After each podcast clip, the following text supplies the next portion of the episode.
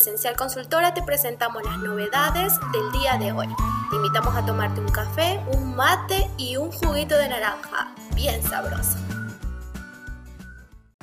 El viernes 6 de noviembre es el día del bancario y por tal motivo los bancos permanecerán cerrados por ser un día no laborable para el sector.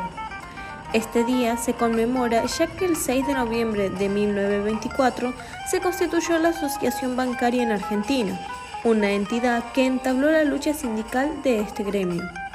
Respecto a los pagos de AFIP, no estará disponible para el día 6 del 11. Toda operación realizada por esta vía será rechazada según indican las entidades. Por tal motivo, los vencimientos impositivos de la seguridad social que caen en dicha fecha se trasladan para el día hábil siguiente como es el caso, por ejemplo, de los autónomos. AFIP informó que registrar un domicilio fiscal electrónico es obligatorio. Deberán ingresar con su clave fiscal, seleccionar la opción Registro de datos y cargar un correo electrónico y teléfono para poder confirmar su identidad. Luego recibirán todas las comunicaciones oficiales de AFIP y otros organismos a su teléfono para poder mantenerse al tanto de las actualizaciones. Resolución General 4849. Nuevo release del aplicativo SICOS y declaración en línea. La determinación normativa e ingreso de los aportes y contribuciones con destino a la seguridad social deberá efectuarse mediante la utilización del Relay 7 de la versión 42 del programa aplicativo denominado Sistema de Cálculo de Obligaciones de la Seguridad Social, que se aprueba por la presente y estará disponible en la opción Aplicativos del sitio web institucional www.afip.gov.ar. La Unión de Trabajadores del Turismo, Hoteleros y Gastronómicos de la República Argentina y la Federación Empresaria Hotelero-Gastronómica de la República Argentina decidieron prorrogar desde el 1 de octubre hasta el 31 de diciembre el acuerdo de suspensión del artículo 223 firmado el pasado 29 de abril. IVA digital. A fines de agosto, la AFIP dispuso prorrogar la entrada en vigencia del libro de IVA digital, disponiéndose nuevas obligaciones a partir de noviembre, según lo estableció la Resolución General 4796.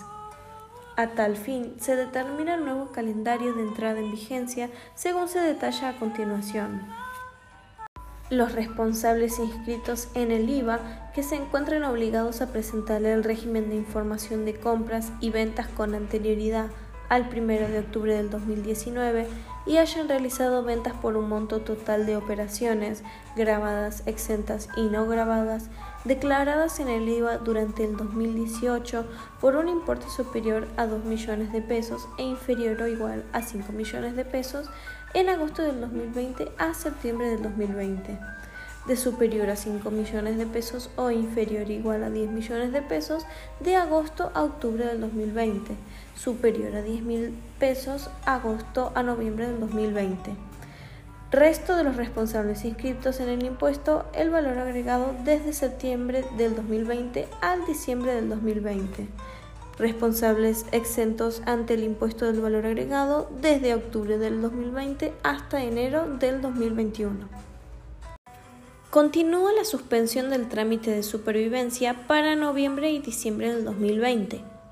La ANSES, mediante la resolución 389-2020, establece que continúa la suspensión del trámite de actualización de fe de vida por parte de los jubilados y pensionados del Sistema Integrado Previsional Argentino y pensiones no contributivas, a efectos de garantizarles el cobro de las prestaciones puestas al pago durante los meses de noviembre y diciembre del 2020. Recordamos que la prórroga se sustenta a la necesidad de las entidades pagadoras tengan tiempo suficiente para lograr una amplia difusión de los procedimientos complementarios no presenciales para el control de fe de vida, a fin de mitigar el riesgo de aglomeraciones en sucursales y centros de pago.